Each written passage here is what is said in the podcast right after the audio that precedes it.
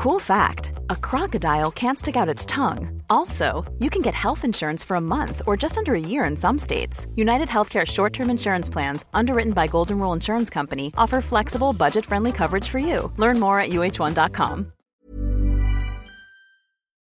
Pero tenemos en la línea telefónica a Gustavo de Hoyos, presidente de la Confederación Patronal de la República Mexicana, la Coparmex. Hoy en la Coparmex publica un desplegado sobre este informe del presidente ayer. Eh, Gustavo, ¿cómo estás? Buen día. Hola Adela, qué gusto saludarte a todo tu equipo y a toda la audiencia. Igualmente, Gustavo. Oye, este, bueno, pues entre otras cosas, eh, tú has dicho que, bueno, has sido muy crítico siempre y señalando y muy puntual, además, hay que reconocerlo, este, cuando hay que, eh, pues, hablar de estos temas. Eh, y, y bueno, pues el día de ayer yo, la pregunta que le hago al auditorio es si entendieron el rescate o, el plan del presidente, porque pues yo no entendí nada si es que hubo presentación de algún rescate, Gustavo. No sé si, si, si compartes con nosotros tu, tu, punto de vista, porque para mí fue una mañanera más, ¿no? Nada más que vespertina.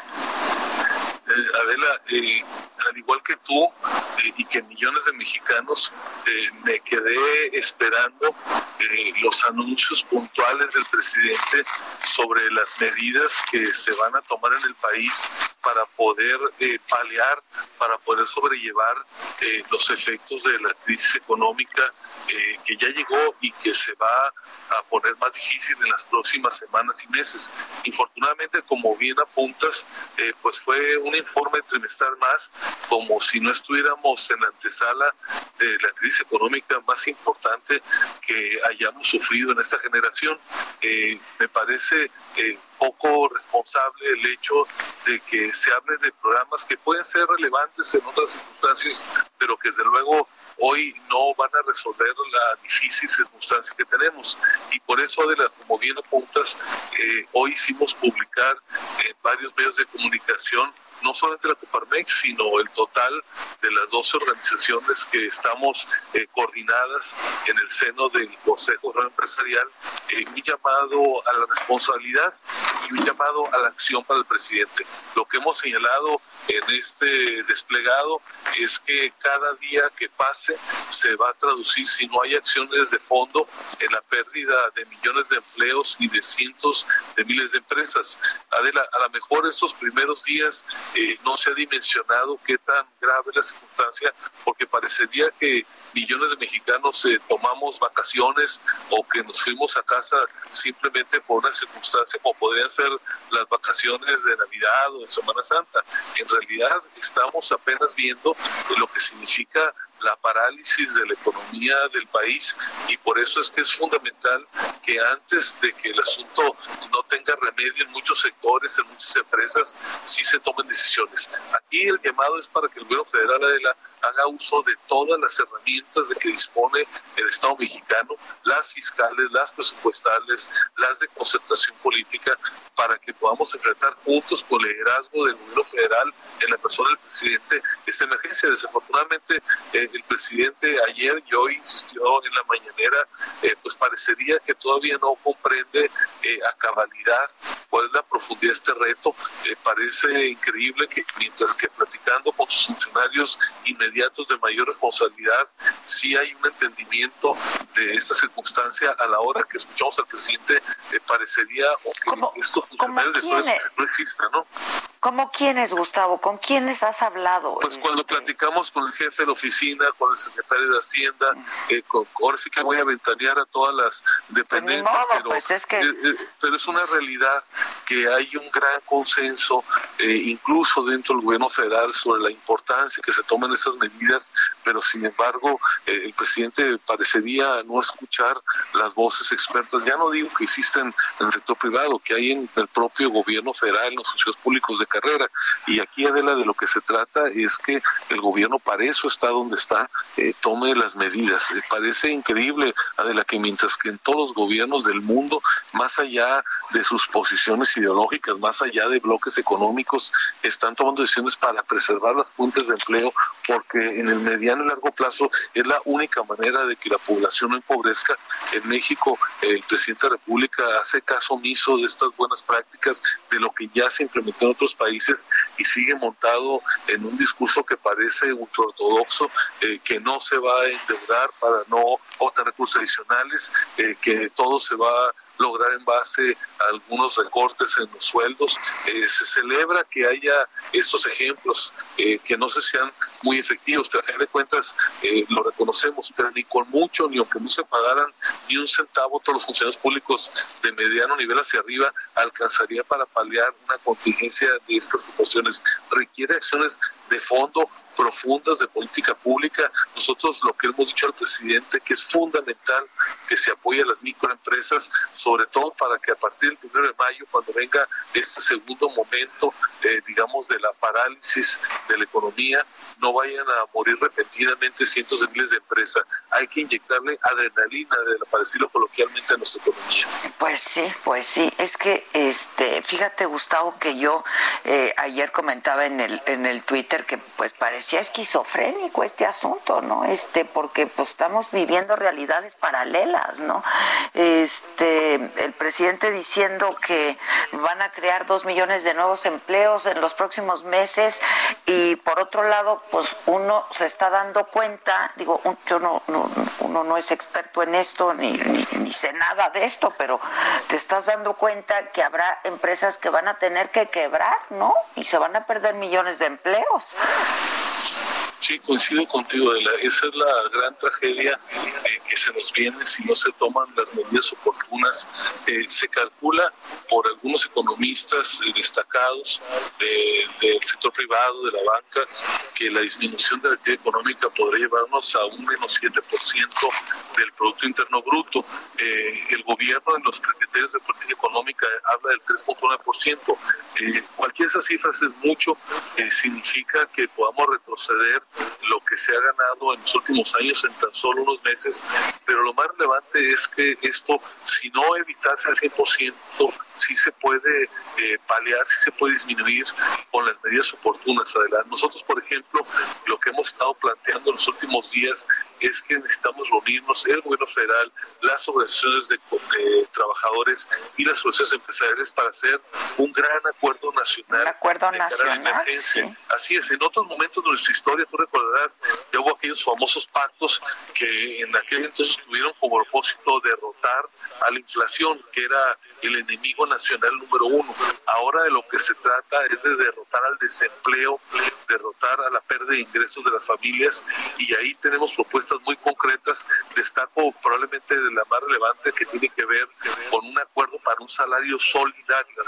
Lo que estamos planteando es que aquellas empresas que por disposición de las autoridades sanitarias no puedan reiniciar operaciones después del 30 de abril, que en esos casos haya una aportación del gobierno federal, desde luego una aportación relevante de los empresarios para que las personas que ganan de uno a tres salarios mínimos mantengan el 100% de sus ingresos y que en las que ganan de tres salarios hacia arriba, mediante una forma escalonada, también hay aportaciones complementarias entre el gobierno y los empresarios para que mantengan y puedan recibir una parte sustancial de su ingreso.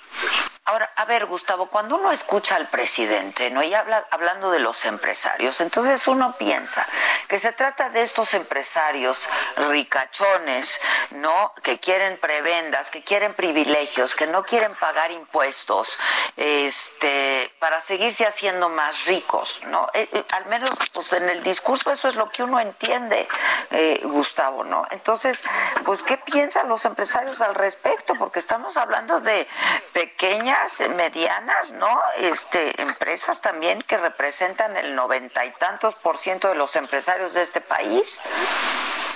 respetando la gran contribución que hacen los grupos empresariales grandes a este país y que desde luego los necesitamos y también hay que apoyarlos de otra manera.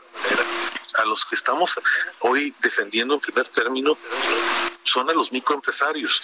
Eh, te estoy hablando de la persona que tiene una tienda de abarrotes, que tiene una botica, que tiene un pequeño restaurante con dos meseros, una cocinera y una persona del servicio, del taller que tiene tres, cuatro o cinco artesanos, tres o cuatro máquinas y en empresas en las cuales eh, prácticamente el dueño se está jugando de la mano a sus trabajadores el futuro de cinco, de diez, de veinte o de cincuenta familias. Ahí donde no hay los 400 mil millones de pesos que el presidente dice que tiene en la caja, ahí donde si acaso se tienen cuatro mil o cuarenta mil pesos para subsistir los siguientes 30 días, ahí donde las empresas están vendiendo ya el camioncito, el pick-up, el equipo de reparto para poder pagar las nóminas, ahí donde realmente se juega el destino del país.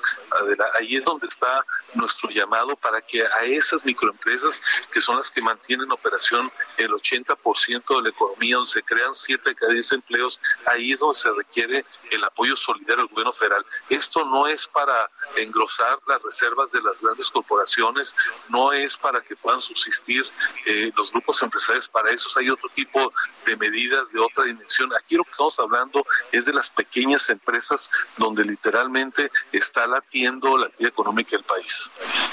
Ahora, eh, bueno, el presidente en las mañaneras ha hecho alusión a tu persona, este, pues respondiendo un poco a los señalamientos que tú que tú haces, ¿no? Y él dice que, eh, pues, en el caso tuyo todo se debe a tus eh, intenciones políticas, ¿no? Porque dice él está en campaña.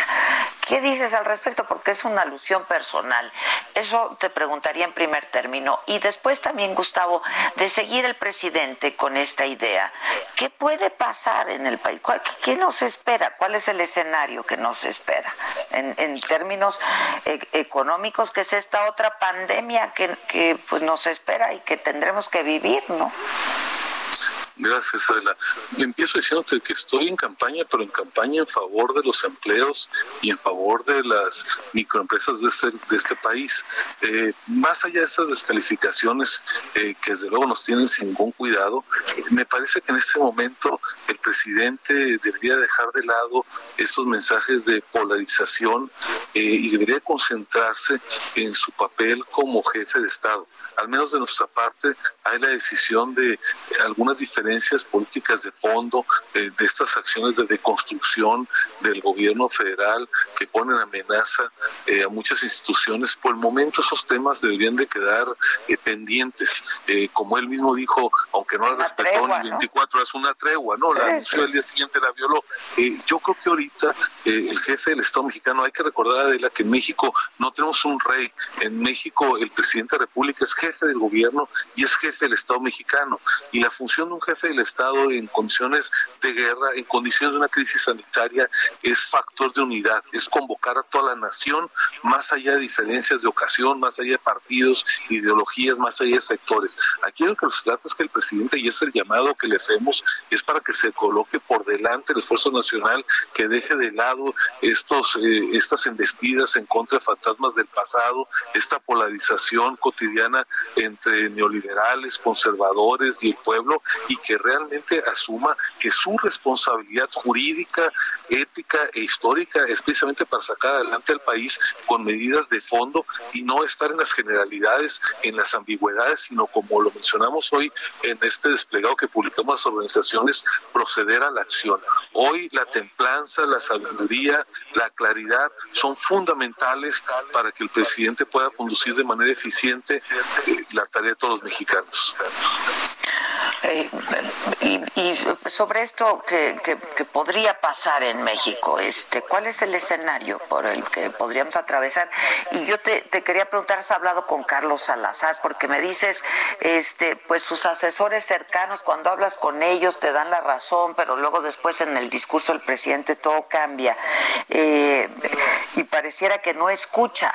Este, ¿No los escucha ellos tampoco, eh, Gustavo? Mira, déjame ilustrártelo, déjame ilustrártelo con un ejemplo. Eh, desde hace más de 15 días, eh, a petición del jefe de la oficina de la presidencia, eh, se formuló entre todos los grupos técnicos, entre todos los expertos del sector privado y con el consenso de los liderazgos de todas las organizaciones, a la cabeza de ellos Carlos Salazar como presidente del CCE, este documento de propuestas que ayer por la noche hicimos públicos. Es un plan detallado de qué hacer en los siguientes 90 días. Dimos un espacio prudente de más de una semana para que se revisara, para que fuera analizado. Prácticamente todos los funcionarios de primer nivel del gobierno eh, coincidieron con nosotros en prácticamente la totalidad de las medidas hay propuestas. Se discutió personalmente con el presidente el pasado jueves por más de cuatro horas por un grupo reducido de los presidentes para que hubiera espacio para el diálogo, para la explicación y sin embargo estas medidas que nos parece que son las que necesita el país fueron prácticamente ignoradas en lo que ayer leyó el presidente en su informe trimestral. Eh, qué desafortunado que no se entienda que estamos en el mismo barco y que ayudar a las empresas eh, lo que significa a final de cuentas es velar porque los mexicanos mantengan sus ingresos y de esta manera contribuir al bienestar de la población. Híjoles, bueno, pues no, no, no se ve panorama muy alentador, ¿no?